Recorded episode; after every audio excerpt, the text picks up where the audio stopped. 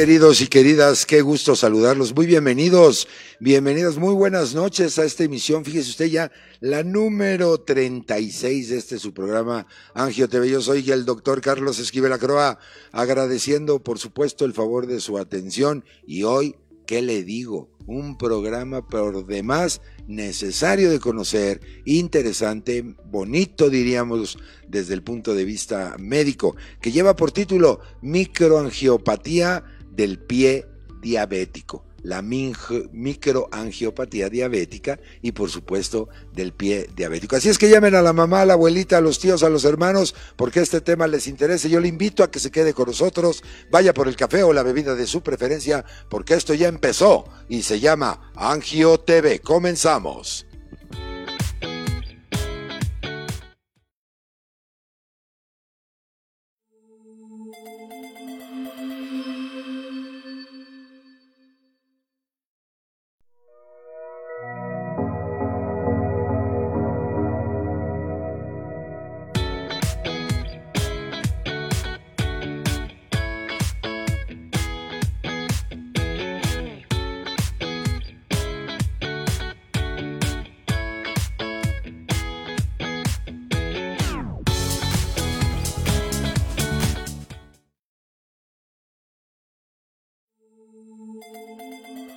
Ya estamos de regreso aquí en el estudio de Angio TV. Mire usted qué bonito back me puso el equipo de, producción, porque en nombre de este gran equipo de profesionales de la comunicación digital, los saludamos con mucho gusto, agradecemos el privilegio de su atención, como cada 15 días aproximadamente, en nuestras citas nocturnas, donde vamos a pasar una hora, además de agradable, aprendiendo, conociendo, compartiendo con mis super invitados que tengo esta noche.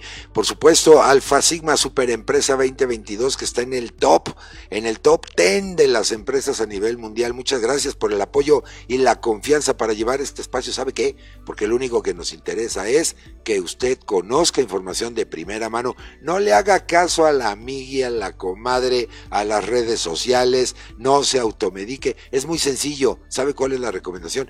Pregúntele al experto. Pregúntele al que sabe. Personal capacitado y entrenado. ¿Para qué? Para salvaguardar su salud. Así es que muchísimas gracias Alfa Sigma y por supuesto a este maravilloso cuerpo colegiado que da aval científico de lo que aquí platicamos, la Sociedad Mexicana de Angiología, Cirugía Vascular y Endovascular. Muchísimas gracias por el apoyo y la confianza de siempre. En los controles, saludo a la distancia al ingeniero junior, el dedo más rápido de la botonología en Internet a cargo de todo eso y todo el maravilloso equipo de producción para que usted se comunique, nos platique, nos sugiera, nos critique, pero participe con nosotros. Recuerden que este programa está hecho por ustedes, para ustedes, pero sobre todo con ustedes. Ya están nuestras líneas de contacto y audiencia querida, no me dejen huérfano de su cariño, ya saben que yo me deprimo y si me deprimo mi sistema cardiovascular da guerra y entonces voy a terminar pidiendo consulta a mis invitados de esta noche. Así es que háganse presentes, los vamos a saludar con mucho gusto y sobre todo pregúntele hoy a los super expertos que me acompañan esta noche.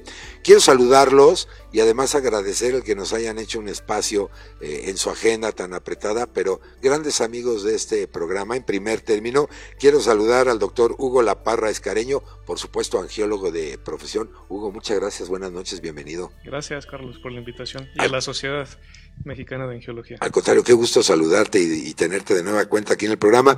Y por supuesto también agradezco su presencia al doctor Javier Eduardo Anaya Ayala, también angiólogo, por supuesto. Mi queridísimo Javier, bienvenido, muy buenas noches.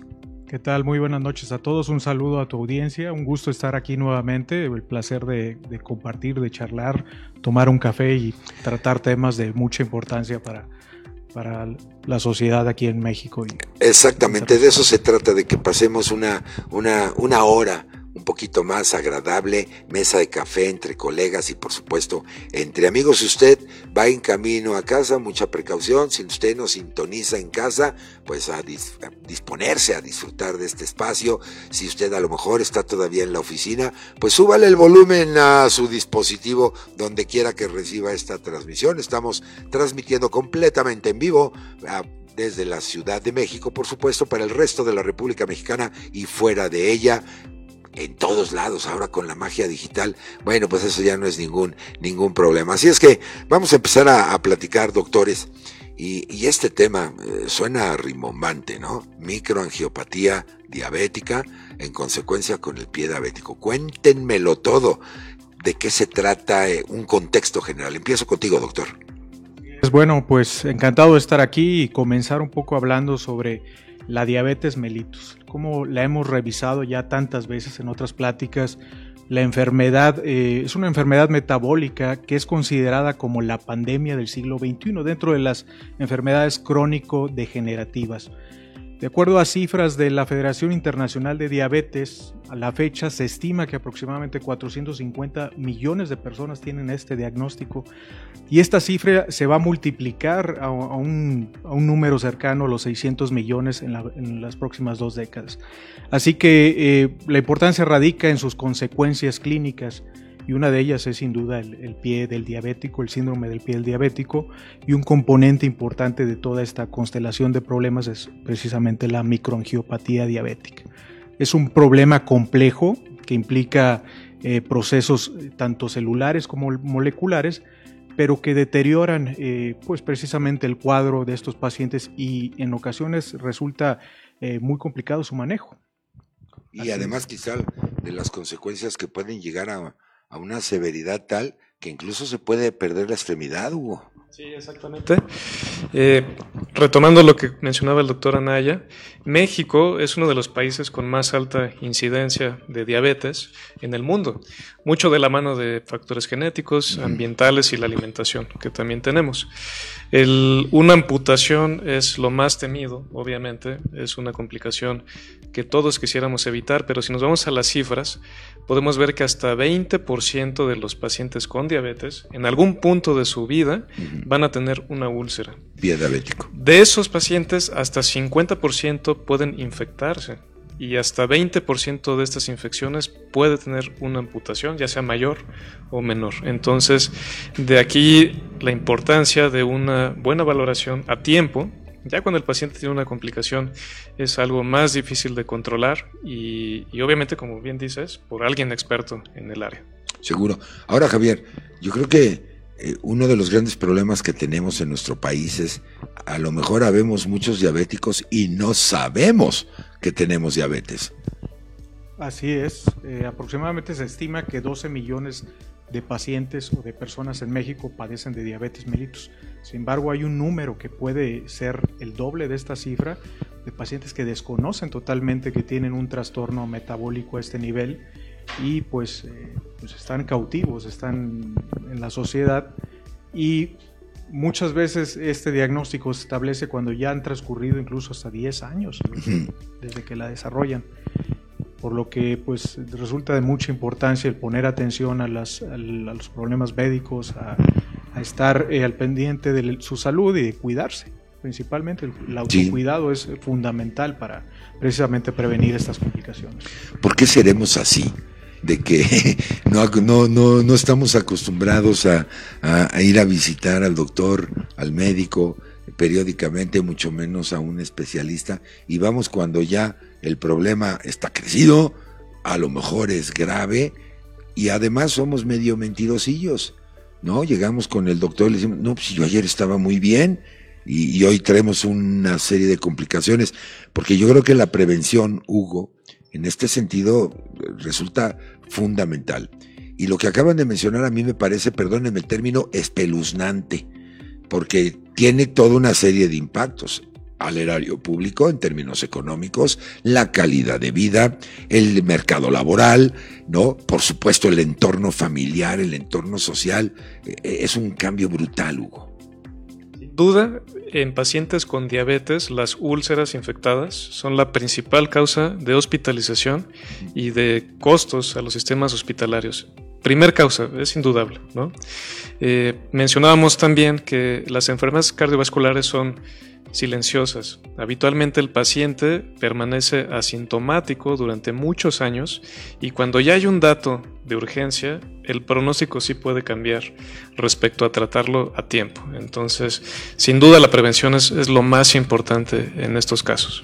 Ahora, en esta complicación del pie diabético, hablamos, dijera yo, un algoritmo de dos causas grandes. Por un lado, la neuropatía, que está asociada sin duda, pero también por otro lado, la vasculopatía, ¿no? Que, es área de la especialidad de ustedes. Las dos son simultáneas, una conlleva a la otra, eh, el, paciente no se da cuenta que lo tiene hasta que ve ya, como tú bien dices, la presencia de la úlcera. ¿Cómo se presenta en este sentido, Javier? Así es, es una confluencia de varios eh, factores eh, que se estudian desde el nivel fisiopatológico. Como bien dijiste, Carlos, la neuropatía, la vasculopatía, que puede ser macrovascular o microvascular, además de un sistema inmunológico deficiente, en este caso, que, que no permite tratar la infección eh, de forma adecuada por parte del, del paciente. Eh, en ocasiones, y en la mayoría de los casos, los cambios neuropáticos son los primeros que se van manifestando. Eh, muchos pacientes llegan precisamente a la consulta con algunos eh, parestesias o problemas a ese nivel. Incluso los exámenes neurológicos ya revelan cierto deterioro en la función neurosensitiva, propioceptiva, el tacto fino. Y, pues, pero puede tener un pulso palpable bastante evidente sin embargo, eh, la hiperglucemia sostenida también puede empezar a crear esa eh, microangiopatía, empieza a desarrollarse gradualmente, por lo que tenemos que poner atención.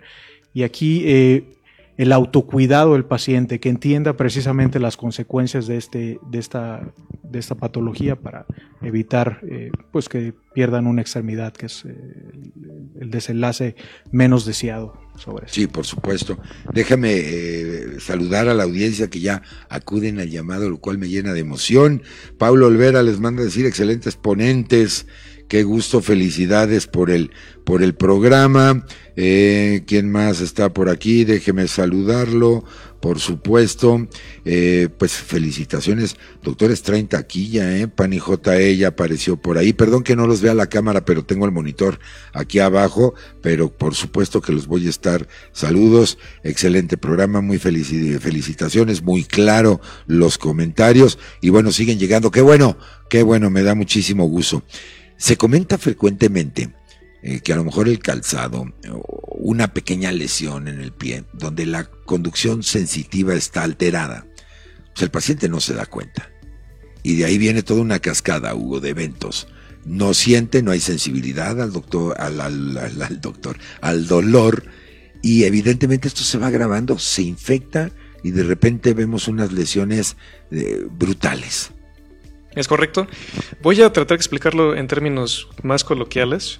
El pie diabético es una enfermedad compleja, la fisiopatología es compleja, pero la diabetes, los niveles elevados de glucosa, hace que los nervios que tienen una capa que se llama mielina se vaya degradando, se va perdiendo. Entonces, cuando la glucosa está elevada, esa capita que tiene el nervio se va perdiendo. El pie se va, va cambiando su forma, se va haciendo como engarrotado los dedos.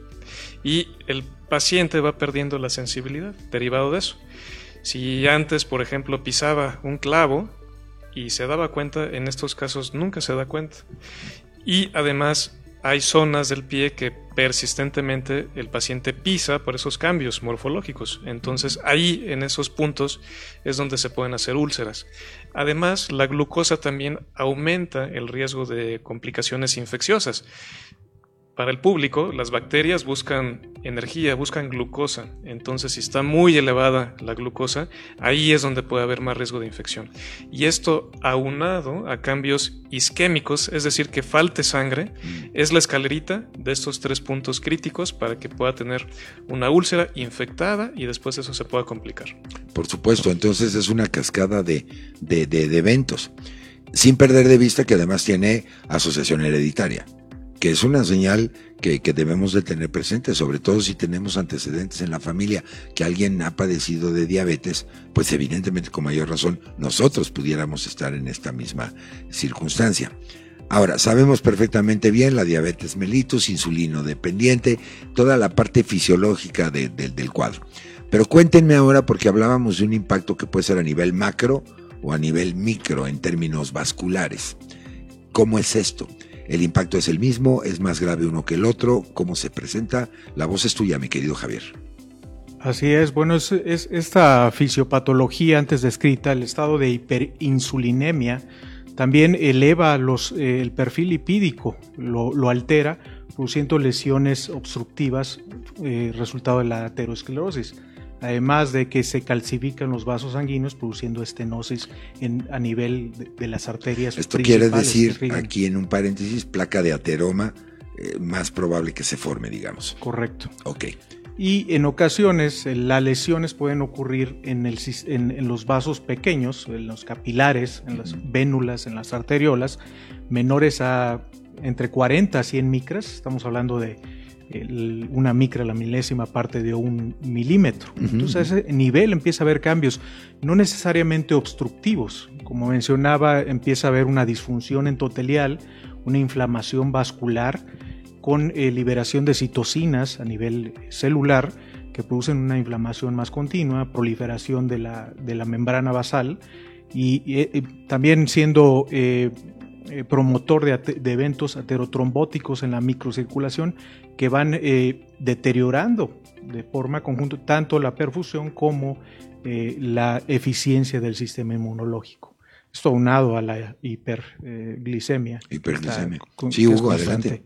Sí, como bien dice Eduardo, y para el público, en, cuando hay diabetes, los vasos que se afectan con más frecuencia son los más chiquitos, los chiquititos.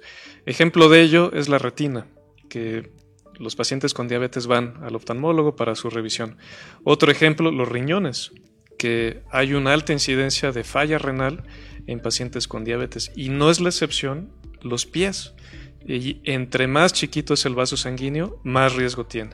De ahí el término de microangiopatía, que en diabetes tiene más, más efecto en esos vasos chiquititos. Otro, las coronarias también. Ahora déjenme hacerles el siguiente planteamiento, porque me vienen a la mente dos entidades. Primero, las mujeres embarazadas. ¿no? El efecto de la progesterona aumenta la resistencia a la insulina, diabetes de la gestación se le llama.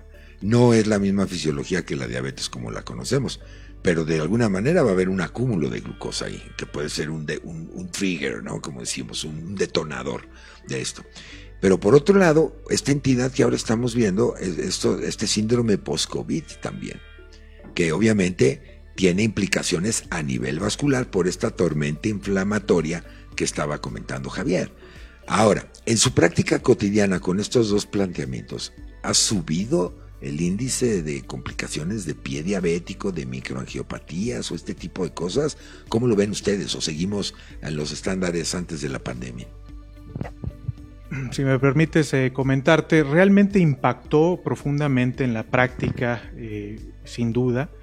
Y, precisamente iba a comentar sobre un artículo que recientemente publicamos eh, con colaboración con el doctor Rodrigo Lozano, quien ha estado aquí, sobre eh, eh, cómo fue la, el impacto en el hospital el regional licenciado Adolfo López Mateos, en donde ellos observaban que el, el, número de amputaciones se, se duplicó. Ah. Entonces, esto es importante. Posiblemente un descuido de los pacientes, a la mayor, eh, pues estuvieron limitadas incluso las, eh, las actividades eh, médicas, la consulta se vio alterada y quizá hubo un descuido entre, en, esta población, lo cual impactó y empezaron a confluir precisamente ya con estadios más avanzados de la enfermedad que poco se podía ofrecer, sobre todo desde el punto de vista de, de una revascularización. Entonces, sin duda, este es un claro ejemplo escrito científico en donde se puede eh, dar testimonio de, este impacto que, tiene, que tuvo el, COVID en, nuestro medio, aquí en la Ciudad de México. Eh, eh, ciertamente, pues eso también cambió la práctica. no, no, estábamos en una situación en la que uno buscaba exponerse y ni siquiera a los pacientes.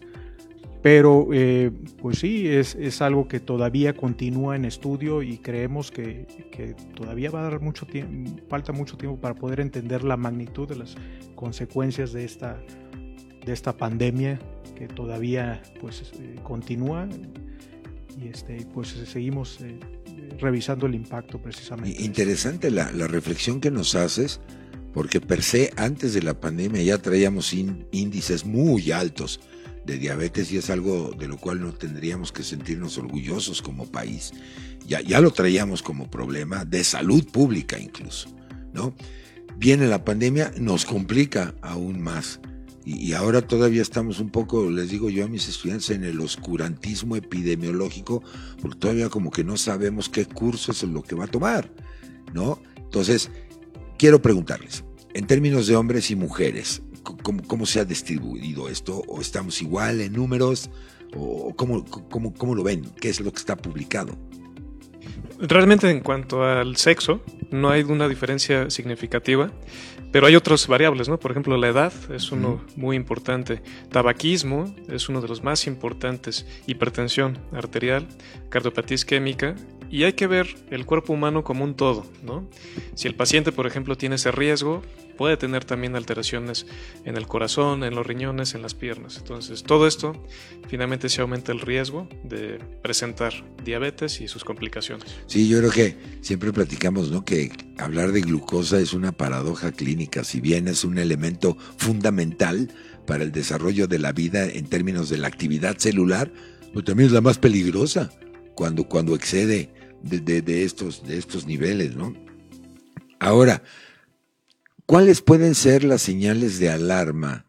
Eh, eh, obviamente la úlcera de un pie es clara, pero como para empezar con la sospecha de que quizás yo puedo tener síndrome prediabético o a lo mejor ya tengo diabetes.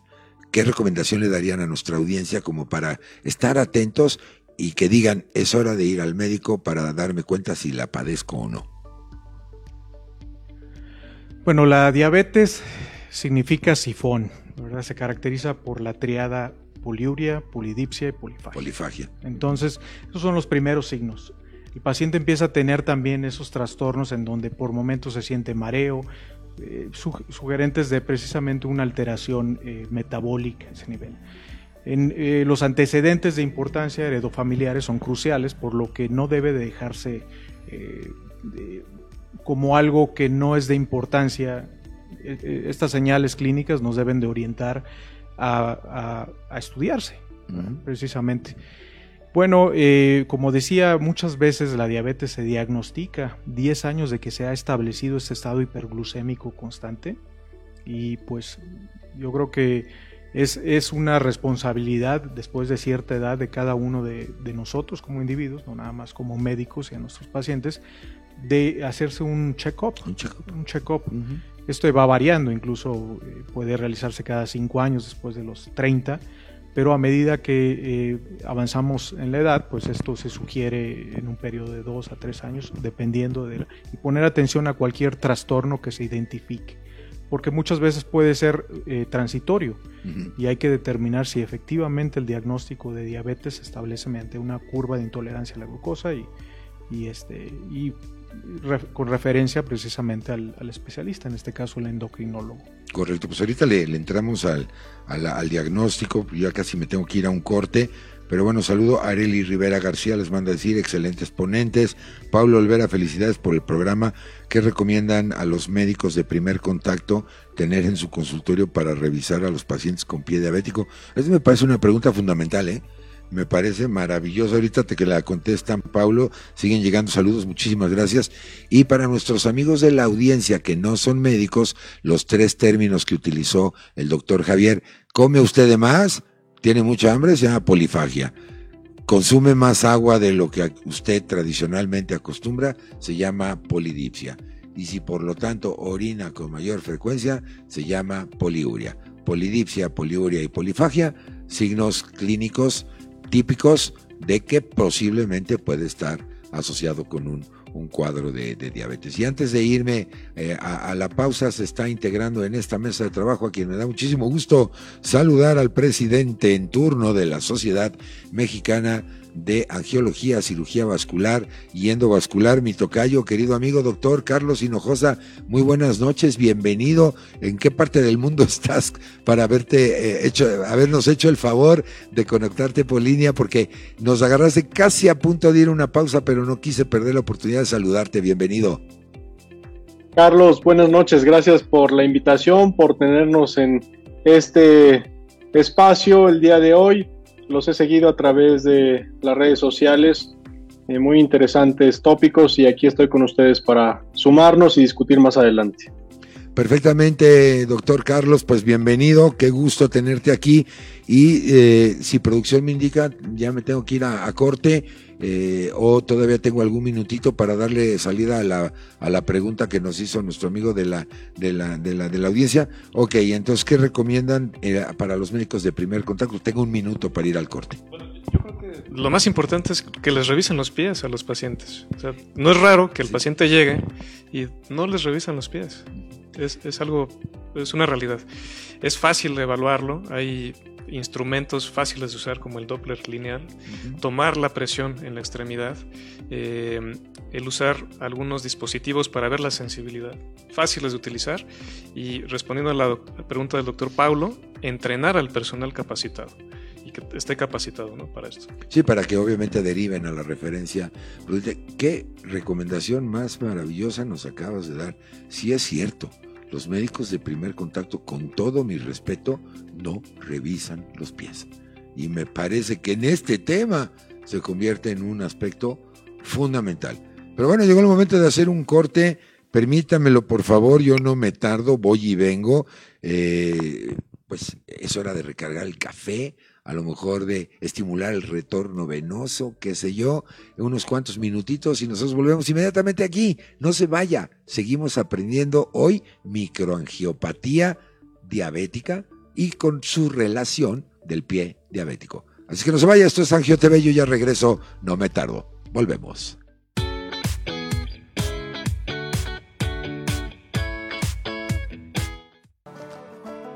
Alfa Sigma Trabajamos con pasión. La Sociedad Mexicana de Angiología, Cirugía Vascular y Endovascular AC es una corporación de médicos cirujanos especializados en angiología, cirugía vascular y endovascular. Asimismo, de médicos cirujanos con otras especialidades que pueden considerarse como afines a la angiología, cirugía vascular y endovascular, y de aquellos que con frecuencia en sus actividades y ejercicio profesional encaminen sus esfuerzos a la investigación, el estudio o el tratamiento de las enfermedades vasculares, residentes en distintos lugares de la República Mexicana. Estamos conscientes de que las principales expectativas anhelan mayores beneficios al ser miembro de esta sociedad. Nuestro compromiso va ligado a trabajar en ello y a dar nuestro mayor esfuerzo para que eso suceda.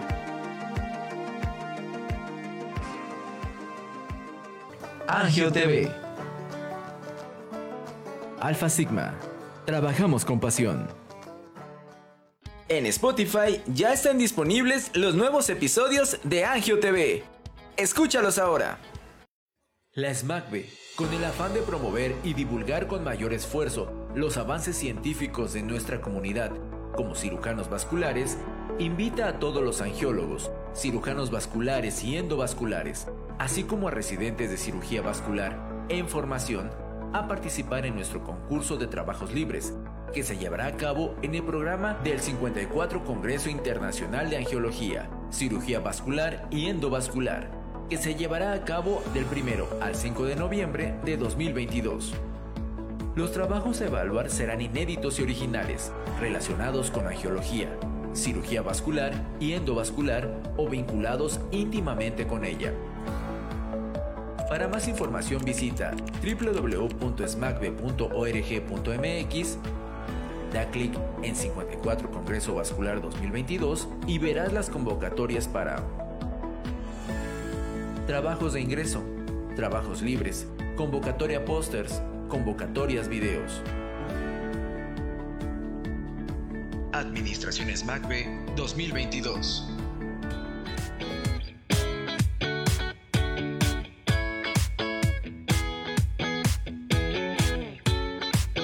Ya estamos de regreso aquí en el estudio de Angio TV. Muchas gracias por eh, seguir con nosotros. Si usted nos acaba de sintonizar, estoy platicando sobre la microangiopatía diabética y el pie diabético con el doctor Carlos Hinojosa, presidente de la Sociedad Mexicana de Angiología, Cirugía Vascular y Endovascular, con el doctor Javier Eduardo Anaya Ayala, eh, Anaya Ayala y el doctor Hugo Laparra Escareño.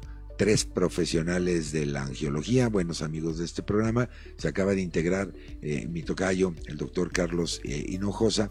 Y antes de cederte la voz, eh, tocayo, si ustedes me permiten también aquí en el estudio, quiero darles una, una, primicia.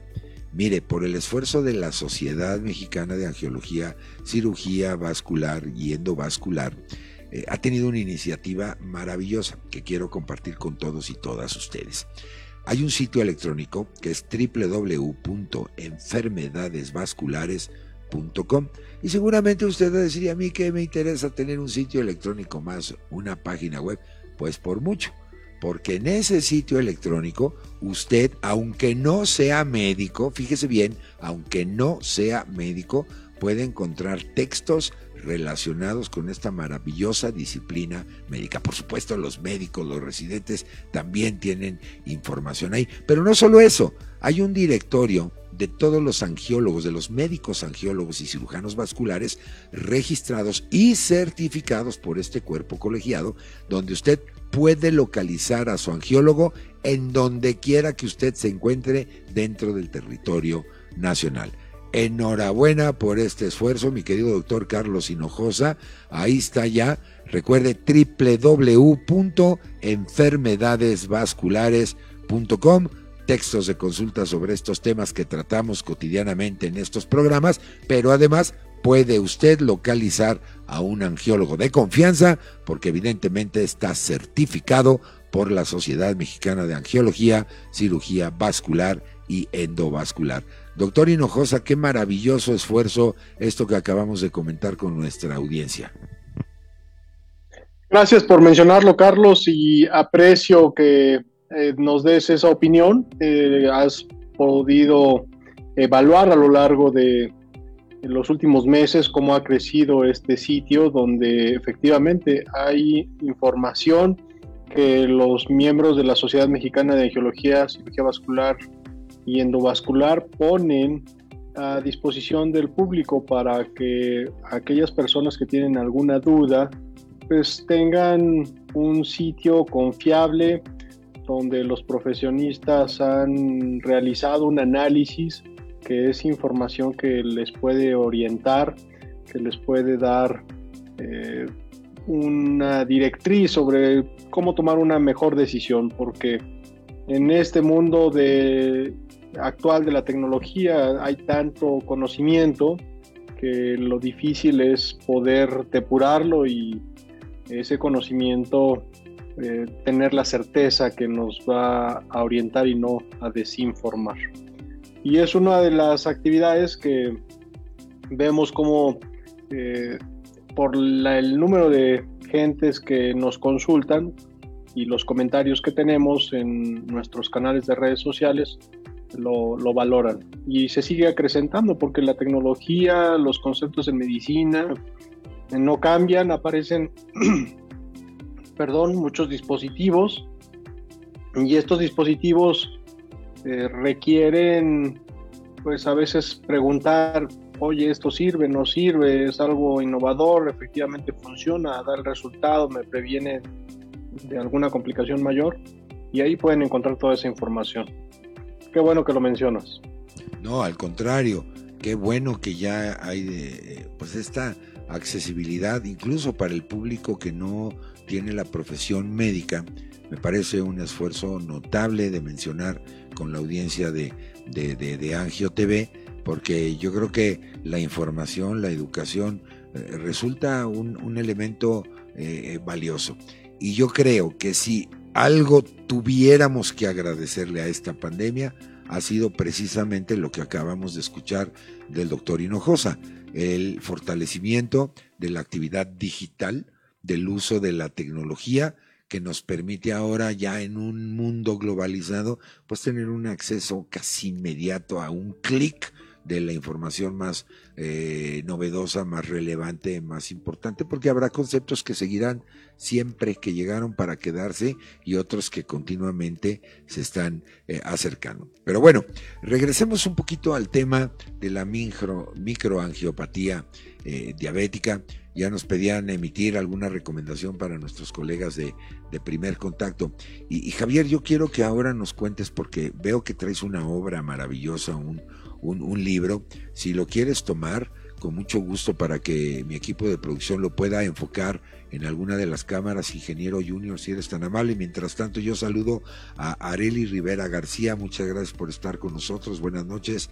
A Venancio Pérez, felicidades, un tema muy importante y además invitados de primer nivel y muy profesionales. Muchas gracias, Venancio, por estar con nosotros. Y, y bueno, les doy la pregunta y ahorita me platicas. Dice Areli Rivera, ¿cuáles son los principales signos y síntomas que indican alteraciones en el pie del paciente con diabetes y qué debe hacerse en caso de presentación? Usted lo está viendo, mire, aquí está en su pantalla para que sea atendida. Platícame de esta obra, Javier, y ahorita le contestamos a Areli con mucho gusto. Así es, pues eh, quería aprovechar la oportunidad también para presentarles este trabajo. Eh, precisamente lo que comentaba el doctor Hinojosa acerca del esfuerzo que ha hecho la Sociedad de Angiología, Cirugía Vascular y Endovascular en México para eh, la difusión y la educación a todos nuestros eh, colegas, tanto en primer contacto y otros especialistas. Esta obra precisamente fue un esfuerzo que tuvo su origen aproximadamente el 2018 el doctor eh, Rodrigo Lozano y el doctor Carlos Hinojosa como editores emprendieron este proyecto que fue el segundo de nuestra serie de documentos de postura que eh, han sido apoyados y avalados por la Academia Nacional de Medicina en México y por la Sociedad Mexicana en Geología, Cirugía Vascular y Endovascular. Y este texto eh, pues resalta precisamente en que es de fácil acceso para el médico de primer contacto, enseña cómo evaluar, cómo eh, revisar eh, los pies del paciente, cómo tomar eh, los pulsos correctamente, a qué nivel, y precisamente también revisa las consecuencias del síndrome del pie del diabético y en qué momento es una de importancia la posible revascularización desde el punto de vista de los angiólogos o las diferentes terapias que, eh, multidisciplinarias que se llevan a cabo. Entonces em, tomé crédito por esto, la oportunidad de, compartírselos. Yo sé que el doctor Carlos Hinojosa estaría muy de acuerdo. Y, este, y pues este todavía está a la venta, tengo entendido, está disponible en algunos de los sitios más eh, de mayor uso en las redes sociales, por lo que yo los invito a, a los colegas de, primer contacto que están siguiéndonos, incluso otros especialistas, a, consultarlo, a revisarlo y si es de su gusto, ¿por qué no adquirirlo? Realmente está muy actualizado, es contemporáneo y tiene eh, la participación de, especialistas de primer nivel no nada más en el área de angiología, sino de, diferentes eh, disciplinas. Perfectamente, pues entonces esta obra está eh, comercialmente disponible, ¿no? Búsquenla a través de, de internet y, seguramente eh, en estos temas que ya hemos eh, comentado en la primera parte del programa, pues es una obra que no debe de faltar en la biblioteca médica, por supuesto, pero también a lo mejor para alguno de nosotros, porque por lo que entiendo el, lenguaje es muy accesible, es muy amigable y por supuesto trae conceptos que, que pueden ser relevantes. Ahora sí, platíquenme lo que Areli les pregunta de que cuáles son los principales signos y síntomas que indican alteraciones en el pie diabético, porque por supuesto el desenlace ya es la presencia de una úlcera y obviamente ya la infección, como nos platicaban. Pero antes de que eso esté, que ahí resulta eh, obvio, inminente, ¿cómo va siendo el proceso? ¿Qué empieza a sentir el paciente? ¿Hay cosquilleo? ¿Hay cambio de color? ¿A lo mejor cambio de textura? Cuéntame, Hugo, por favor. Sí, eh, gracias por la pregunta. Creo que hay que enfocarnos en esas tres vertientes que platicábamos. Por un lado, la neuropatía, si usted como paciente empieza a ver que no siente igual que hace un par de años, que tal vez tuvo una lesión inadvertida y nunca se dio cuenta, que se hizo una úlcera, que el pie empieza a cambiar su forma, que el calzado no es el mismo que utiliza durante varios años atrás, es un dato de alarma. Eh, por otro lado, si hay una úlcera, por ejemplo, que no cicatriza, que en vez de ir hacia la mejoría va aumentando de tamaño o se infecta en un paciente con diabetes son focos rojos, que nosotros tenemos que verlo de forma rápida y evitar una complicación. Y por otro lado, la circulación, que es la tercera parte de la fisiopatología. Si usted, por ejemplo, camina un par de cuadras y le duele la pierna, siente un calambre, especialmente en las pantorrillas, que cede habitualmente cuando se pone en reposo, que ese término se llama claudicación intermitente, es un dato de alarma para ver a su angiólogo. Si usted nota que, por ejemplo, los vellos ya no crecen como antes, especialmente por debajo de la rodilla, si nota la piel pálida, eh, las uñas quebradizas o le duele la pierna en reposo ya, son datos de alarma para que lo revisemos. Sí, porque además yo creo que la preocupación también radica que tendemos mucho a normalizar esto. No, es que a mí siempre me duelen las, las, piernas, pero llego y me pongo mis pantuflas o las pongo en alto y se me quita o ando con quién sabe qué cantidad de productos que al parecer eh, consideramos productos milagro y cuidado, porque aquí estamos hablando de que la circulación puede estar comprometida, ¿no? Además de ya la infección tisular, o sea, la infección, la pérdida de continuidad de las capas de la piel, la úlcera, etcétera. ¿no? Entonces yo creo que sí es, es, un tema importante. ¿Tú cómo lo visualizas, eh, doctor Hinojosa? Porque tengo que entendido que en la, en la sociedad que tú atinadamente presides, pues de alguna manera hay protocolización ya o, alguna un poco de vamos a llamar de política pública o de asesoría para en materia de salud pública en, este tema de, las eh, complicaciones vasculares con respecto a la diabetes mellitus y por supuesto la microangiopatía diabética y el pie diabético. Sí, eh, gracias por la pregunta. Hay muchos frentes donde eh, podemos sumar con ideas, con muchos proyectos, con investigaciones, con foros educativos, con alianzas. Y de ahí de alianzas hay una muy sólida que lleva varios años trabajando, se llama Alianza por el Pie Diabético, donde somos diferentes asociaciones civiles, algunas gubernamentales, que estamos desde un punto de vista de política pública trabajando en generar la armonía de los acuerdos. Eh, en el libro que presentó el doctor Javier Anaya, el último capítulo hay un taller donde se hacen propuestas muy específicas para diferentes actores, ya sea a nivel de academia, a nivel de pacientes, eh, médicos de primer contacto, los referidores, autoridades, universidades, y cada uno tiene de alguna manera, eh, por el grupo que trabajó, algunas actividades o acciones que se deben cumplir para ir dando, para dar resultados de que todas las propuestas, ya sean educativas, ya sean de salud, ya sean de investigación, se materialicen.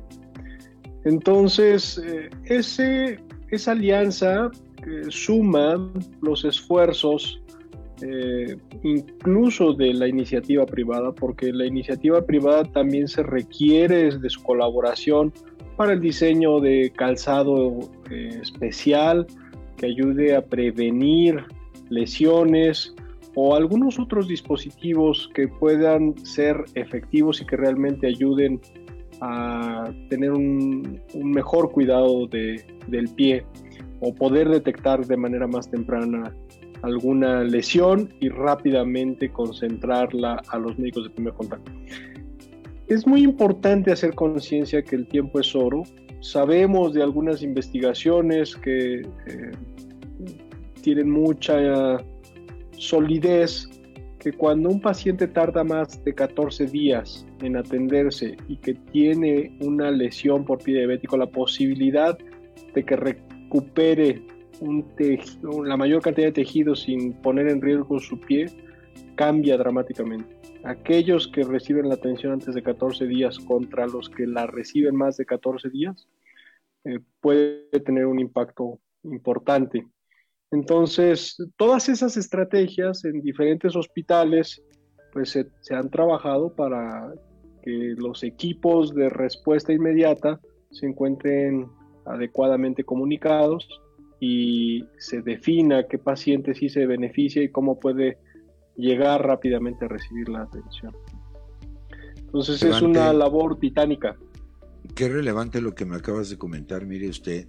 Además yo estoy con el placer de eh, el olor del papel de un libro yo creo que nunca va a ser sustituido por una computadora, con todo respeto. Yo abro mis libros y eh, es un éxtasis maravilloso ver lo que aquí hay, pero efectivamente, como bien dice el doctor Hinojosa, el capítulo vigésimo cuarto, fíjese nada más, propuesta de acciones de la Academia Nacional de Medicina de México, un taller de resultados sobre el primer consenso de postura en acciones multidisciplinarias para disminuir el impacto y las amputaciones por pie del diabético. Creo que vale la pena leer este, este texto y además con una cantidad importante de tocayo de cuerpos colegiados que, que veo que están aquí eh, pues eh, incluidos y, que obviamente le da un rigor científico y una validez técnica muy importante y, que vale la pena de verlo porque leía un, un reporte donde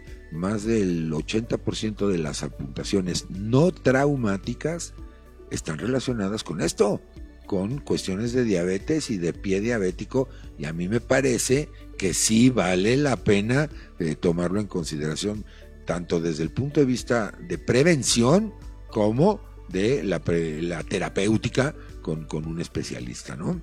Entonces, importantísimo el esfuerzo, felicitaciones por él. Y Román Rojas les pregunta, ¿Qué hacer cuando un paciente tiene úlcera seca en la planta del pie? El término perforante plantar es correcto. Muchas gracias. Al contrario, Román, gracias por preguntar. Hugo, creo el micrófono es tuyo. Gracias, Román, por la pregunta. Mira, yo te diría, paso número uno, no dejes que esa úlcera la toque nadie más que un angiólogo. Okay. Y que esté certificado. Esas úlceras que salen en la planta del pie se asocian justamente a esos cambios eh, que van haciendo que el pie cambie los puntos de apoyo, entonces hay zonas donde apoya más el paciente. Entonces ahí aunado a los cambios isquémicos y de infección se puede hacer una úlcera. Si está seca, hay que ver bien cómo está la circulación. Si no está bien la circulación, hay que arreglarla primero. Y ya después, esa úlcera, dar el manejo médico de heridas que implica geles, eh, tal vez quitar la costra, pero primero ver la circulación. Exacto, yo creo que, y además en este sentido es arterial. Entonces, al momento de que haya una deficiencia de circulación arterial, significa hipoxia, menor oxígeno y por lo tanto necrosis tisular, muerte de ese tejido, y es cuando perdemos la, la extremidad. Es, en términos reales es un infarto. Y recuerde, claro, cuando oímos la palabra infarto pensamos que nos referimos solamente al del corazón, que es quizá el más frecuente que, que escuchamos, pero puede haber infartos en cualquier órgano del, del cuerpo en el intestino, en el cerebro, en el hígado y por supuesto en el pie, donde ya nos explicaron nuestros invitados de esta noche que esos vasos pequeñitos, esas arteriolas, es de peque pequeñísimo calibre, pues imagínense la sangre que aportan y si de por sí no puede llegar, pues me parece catastrófico diría, diría yo, ¿no? Y además algo que mencionabas, Hugo, que también parece relevante, un, hay, hay, medidas compensatorias, porque si te duele la planta del pie, tratas de pisar chueco, valga la expresión coloquial, para evitar la molestia. Y eso va deformando o caemos en un círculo pernicioso en este sentido, ¿no? Imagínate si, si ese paciente pesa 80 kilos, sí, por no. así decirlo, cada paso que dé son 80 kilos de presión en esa zona uh -huh. y eso se va a hacer una úlcera. Sí, por supuesto. Entonces, yo creo que sí vale la pena. Acuérdense, ya lo decía también el doctor Javier, la revisión periódica de consultar a su médico. A lo mejor si es un médico familiar, generalista, puede hacerle un check-up y en dado caso, si requiere usted ya de la opinión de una cuestión especializada, pues por supuesto tomarlo, tomarlo en cuenta. Factores que influyen en, todo esto, eh, hablábamos de tabaquismo, de obesidad, de hiperlipidosis, hiperlipemias, hipertensión arterial, eh, obviamente los, factores genéticos, el ácido úrico tiene mucho que ver en esto también, ¿no? Eh, y se habla de hiperviscosidad plasmática y de una serie de elementos. Denme un contexto general de estos, de estos factores, porque por lo que veo, y al menos en la sociedad mexicana, estamos expuestos a todo esto no nos lo podemos quitar, empezando por los hábitos alimenticios, eh, empezando por el mal hábito del no ejercicio, del, sedentarismo. ¿Qué opinión les merece? Bueno, como bien mencionabas, Carlos, la enfermedad aterosclerótica oclusiva ocurre en diferentes lechos vasculares, no es exclusivamente del miocardio. Entonces, eh, los pacientes van desarrollando estas lesiones obstructivas crónicas, eh, precisamente en donde la diabetes mellitus es uno de los factores de riesgo principales. Como bien dices, existen algunos trastornos metabólicos que pueden estar involucrados, calcinosis que pueden ir comprometiendo el tejido, causando lesiones aunadas a los cambios eh, neurológicos y musculoesqueléticos que se van agregando.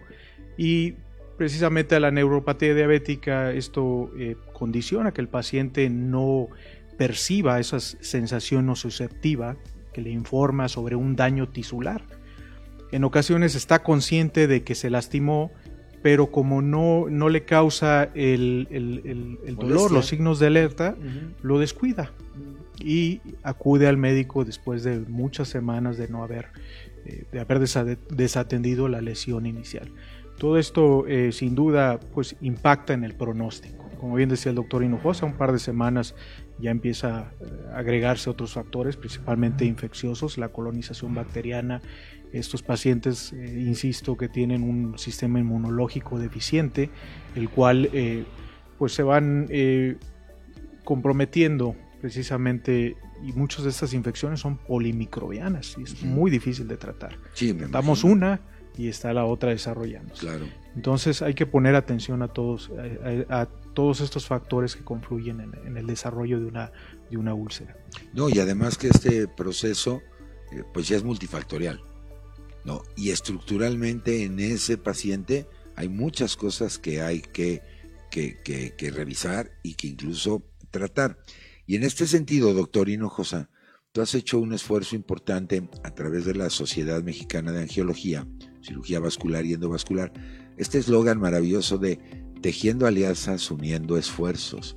Porque en un cuadro como estos, estamos hablando de, de equipos multi e interdisciplinarios, donde entra el endocrinólogo, participa el angiólogo, participa el nutriólogo, qué sé yo, una serie de especialistas para poder ver todo este tipo de, de, situación. Cuéntanos la experiencia con este, este proyecto que ha venido desarrollando este cuerpo colegiado. Muy buena. Eh, siempre sentarnos en una mesa y poner todas nuestras ideas, proyectos, eh, inquietudes, suma y las conclusiones enriquecen la manera en la cual podemos darle la mejor atención a los pacientes. Mira, son dos proyectos diferentes. Angio TV es un proyecto que nos ayuda a comunicar quiénes son las principales escuelas de cirugía vascular en el país. A lo largo de los últimos meses nos han visitado los representantes de diferentes escuelas. No todos los profesores asisten, algunos se encuentran en el interior y vía remota se conectan, lo cual eh, permite que identifiquen en diferentes regiones eh, los profesores que tienen a su cargo algunos residentes. Y también hemos invitado a cirujanos vasculares que aportan mucho a la sociedad, que participan siempre en las sesiones académicas, que comparten información con los socios, discuten casos clínicos y eso habla de gente que está siempre con la inquietud de investigar, de aportar, de colaborar, de darle la mejor atención a los pacientes, de mantenerse en actividad, en actualización continua. Y el otro programa que tenemos es SMAC Tejiendo Alianzas, Uniendo Esfuerzos. Nuestra especialidad tiene que ver con muchas otras especialidades y ese trabajo multidisciplinario donde eh, hemos aprendido que la comunicación y la colaboración conjunta es lo que da mejores resultados.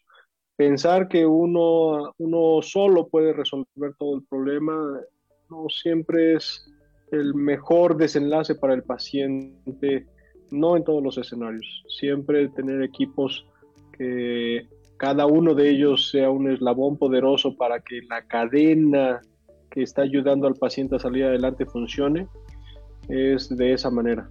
Por eso, tejiendo alianzas, uniendo esfuerzos en SMAC BTV, hemos invitado hematólogos, cardiocirujanos, eh, endocrinólogos y vendrán más especialistas. Gracias por el espacio. Pues estén muy pendientes de, la barra de, programación de Extreme Medics precisamente para, para dar cuenta de todo esto. Me siguen llegando llamadas, les mandan saludar de Angiomedical Guadalajara, excelente tema y explicación. Y, y aquí hay una pregunta nuevamente de Paulo Olvera, muchas gracias.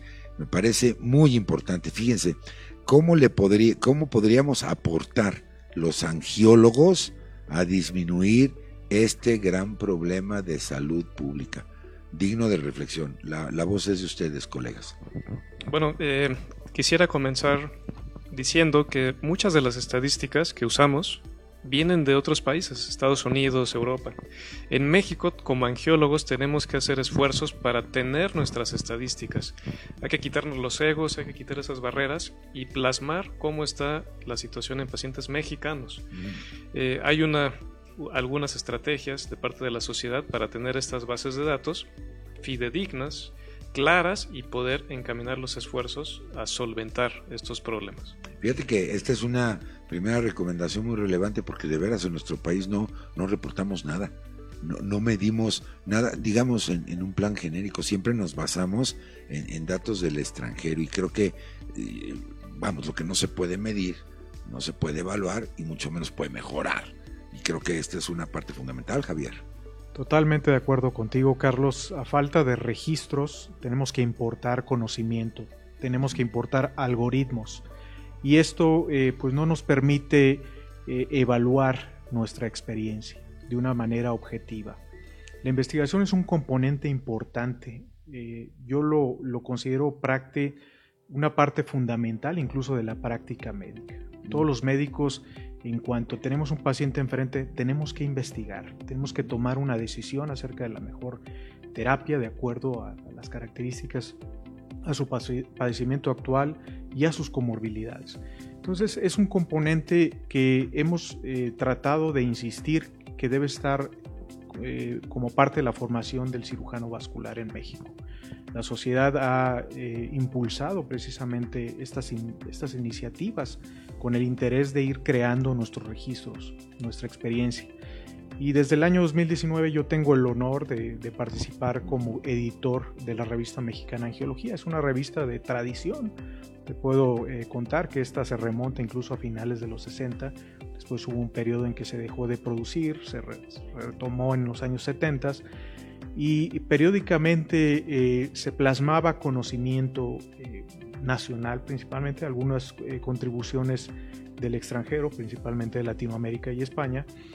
En la, hace unos tres años tuvimos, tomamos la decisión de, de, realizar un cambio, de que este estuviera disponible en las redes sociales, más bien en Internet, también en redes sociales, y esto interesara a, todos nuestros socios y a otros colegas eh, por todo el mundo para que nos enviaran trabajos, experiencias personales, céntricas, multicéntricas, y de esa manera vamos explorando. Yo llevo un registro completo de todos los artículos, de dónde vienen, y eso me da una perspectiva tanto nacional como a nivel latinoamericano.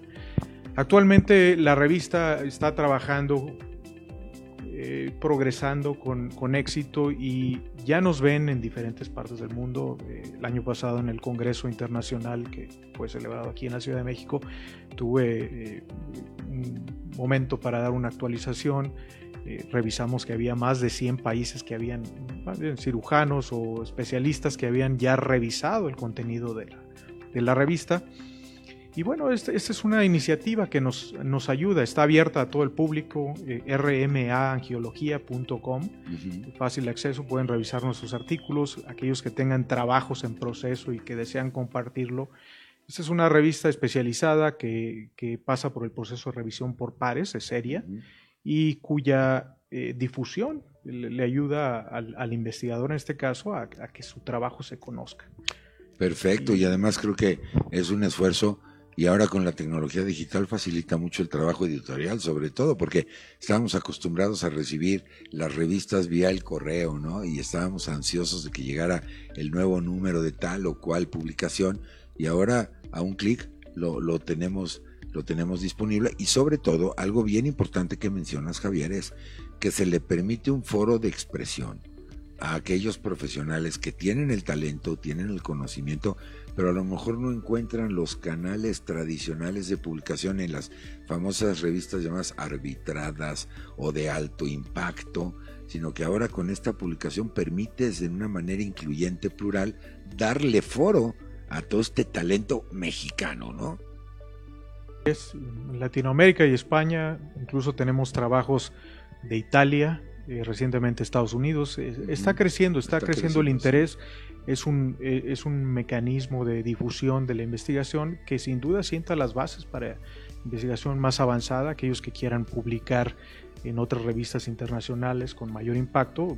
Esto es una plataforma para iniciar su trabajo y quizá en algunos años hablemos de esta revista ya entre las más prestigiosas de nuestro Ya en los índices de, alto impacto, hagamos votos para que así sea. Venancio Pérez les pregunta qué opinan de la elaboración y difusión de guías de autoevaluación para pacientes diabéticos con un lenguaje no científico para motivar a los pacientes a visitar a su especialista. Resulta interesante, ¿eh? así como se hace la autoexploración para el posible cáncer de mama, creo que esto pudiera ser una buena recomendación.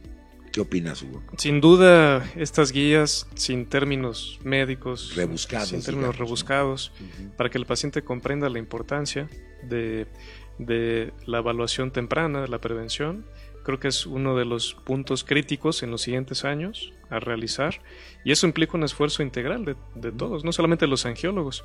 Como tú bien decías, esto requiere un abordaje multidisciplinario y creo que es punto crítico para impactar en la salud de nuestros pacientes. Perfectamente, pues ahí está ya. Muchas gracias a todos los que han permanecido con nosotros, que se siguen comunicando. Pero nosotros ya tenemos unos cuantos eh, minutitos, así es que doctor Hinojosa, pedirte una conclusión, eh, una reflexión final, alguna recomendación, no sin antes, por supuesto, el, el agradecerte el que hayas aceptado la invitación y que a través de la vía digital nos hayas acompañado esta noche. Muchísimas gracias. No, pues el agradecimiento es mío por el espacio, por eh, esta charla tan amena. Las ideas que surgen son muy valiosas. Eh, muchos, muchas de ellas se están materializando. Efectivamente, como comentó el doctor Venancio, las guías dirigidas al paciente en un lenguaje no médico son de mucha utilidad. Es lo que pretendemos hacer. Es uno de los sueños que lleva un proceso, pero es uno de los sueños hacia donde van enfermedades vasculares. Toda la información que ahí se encuentra es una información donde cualquier persona que no es médico la puede digerir fácilmente y le puede dar una orientación rápida.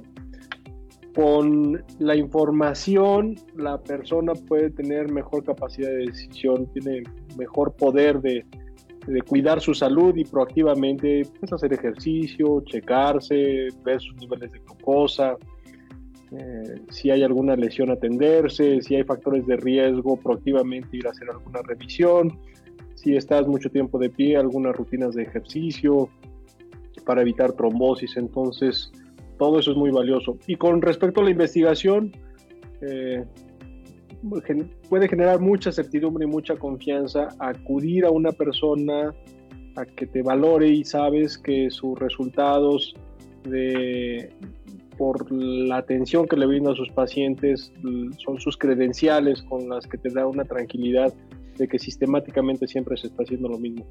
Y para eso estamos trabajando en un proyecto muy interesante, eh, se llama SMAC de investigación, SMAC BI, donde un grupo de cirujanos vasculares estamos montando un piloto para crear un registro nacional de enfermedades vasculares y eso nos dé la información para que la población reciba la mejor atención de acuerdo a la experiencia que tenemos aquí con los medios, con los medicamentos y en las regiones donde se encuentran. Muchas gracias, buenas noches a todos, eh, gracias Carlos por el espacio. Al contrario, Carlos, como siempre, doctor Hinojosa, presidente de la Sociedad Mexicana de Angiología, Cirugía Vascular y Endovascular, siempre es un placer platicar contigo. Muchas gracias por, por aceptar la, la, invitación y esperamos que muy próximamente en alguna otra emisión de Angio TV ya podemos estar dando cuenta del avance de este registro que me parece muy necesario, pero a la vez muy relevante para nuestro país y sobre todo orgullosamente mexicano. Qué bueno. Muchas gracias, doctor Hinojosa. Tu conclusión, Hugo La Parra, muchas gracias por haber estado con nosotros. Gracias, Carlos, por la invitación. Y bueno, yo concluyo con ese concepto. Si ustedes como colegas revisen los pies a sus pacientes, es algo que lleva cinco minutos y con esto podemos prevenir muchas cosas. Y si es paciente, dígale a su médico que le revise los pies. Exacto, no le dé pena. Y bueno, si usted va a ir a consulta y a lo mejor llevamos la calceta rota eh, o, las uñas no recortadas, porque llega a pasar, y lo digo con todo respeto, esto es, es algo muy cotidiano, pero eso no justifica el que no se los revisen porque ahí puede estar el centro de la información para diagnosticar un problema como el que esta noche nos ha convocado. Hugo Laparra, angiólogo de profesión, muchísimas gracias por haber estado con nosotros. Gracias y buenas noches a todos. Al contrario, mi querido doctor Javier Anaya, adelante tu, reflexión. Muchísimas gracias, Carlos. Ha sido un gran placer estar nuevamente aquí en este foro. Saludar a los a tus ayudantes, a todas las personas que hacen posible esta conexión. No es, no es este, tarea fácil, ustedes nos ven aquí conectados, pero hay toda una plataforma de logística compleja que toma su tiempo y profesionalismo. Bueno, pues insistir, tomar en serio esta enfermedad, la diabetes mellitus, es la pandemia del siglo XXI dentro de las enfermedades crónico-degenerativas y pues eh, seguir, seguir en la educación eh, para nuestros eh, colegas en otras áreas de la medicina y pues estamos a, su servicio, estamos abiertos a cualquier diálogo, a cualquier este, programa de educación. las sociedades regionales de la, de la, Sociedad Mexicana de Angiología y Cirugía Vascular están haciendo un esfuerzo muy grande en cada una de las regiones donde eh, ejercen su administración y su influencia y su educación médica. Entonces, acérquense a ellas, están abiertas, eh, mucha de esa información es valiosísima. Pues agradecerte nuevamente la invitación. Al contrario, los agradecidos somos nosotros por el privilegio de que nos acompañen en este tiempo. Y quiero terminar con esta reflexión que me manda Paulo Olvera. Me dice, quisiera hacer el reconocimiento de las nutriólogas que tienen una gran labor con esta enfermedad, ya que se enfrentan a muchos mitos, costumbres y desinformación de los pacientes, lo que limita el tratamiento de este pilar tan importante en el manejo de la diabetes.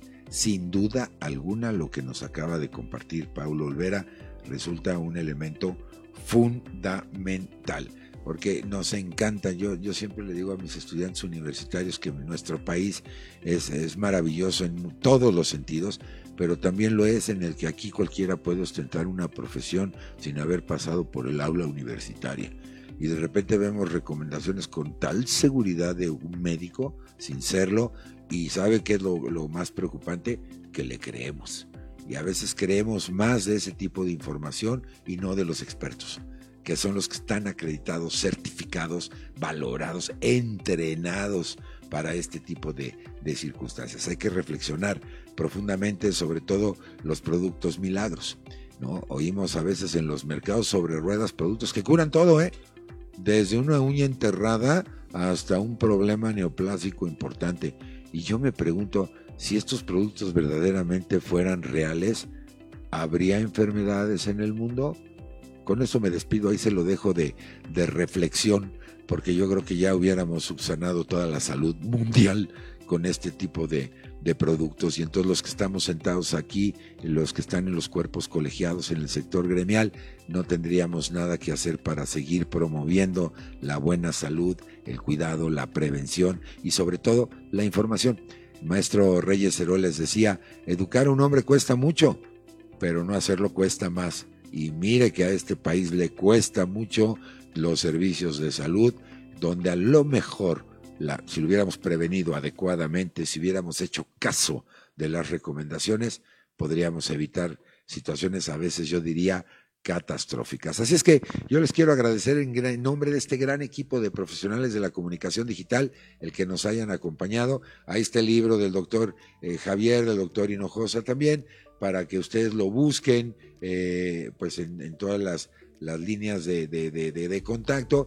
www.enfermedadesvasculares.com también está a su disposición. Ahí hay textos, información, localice a su angiólogo.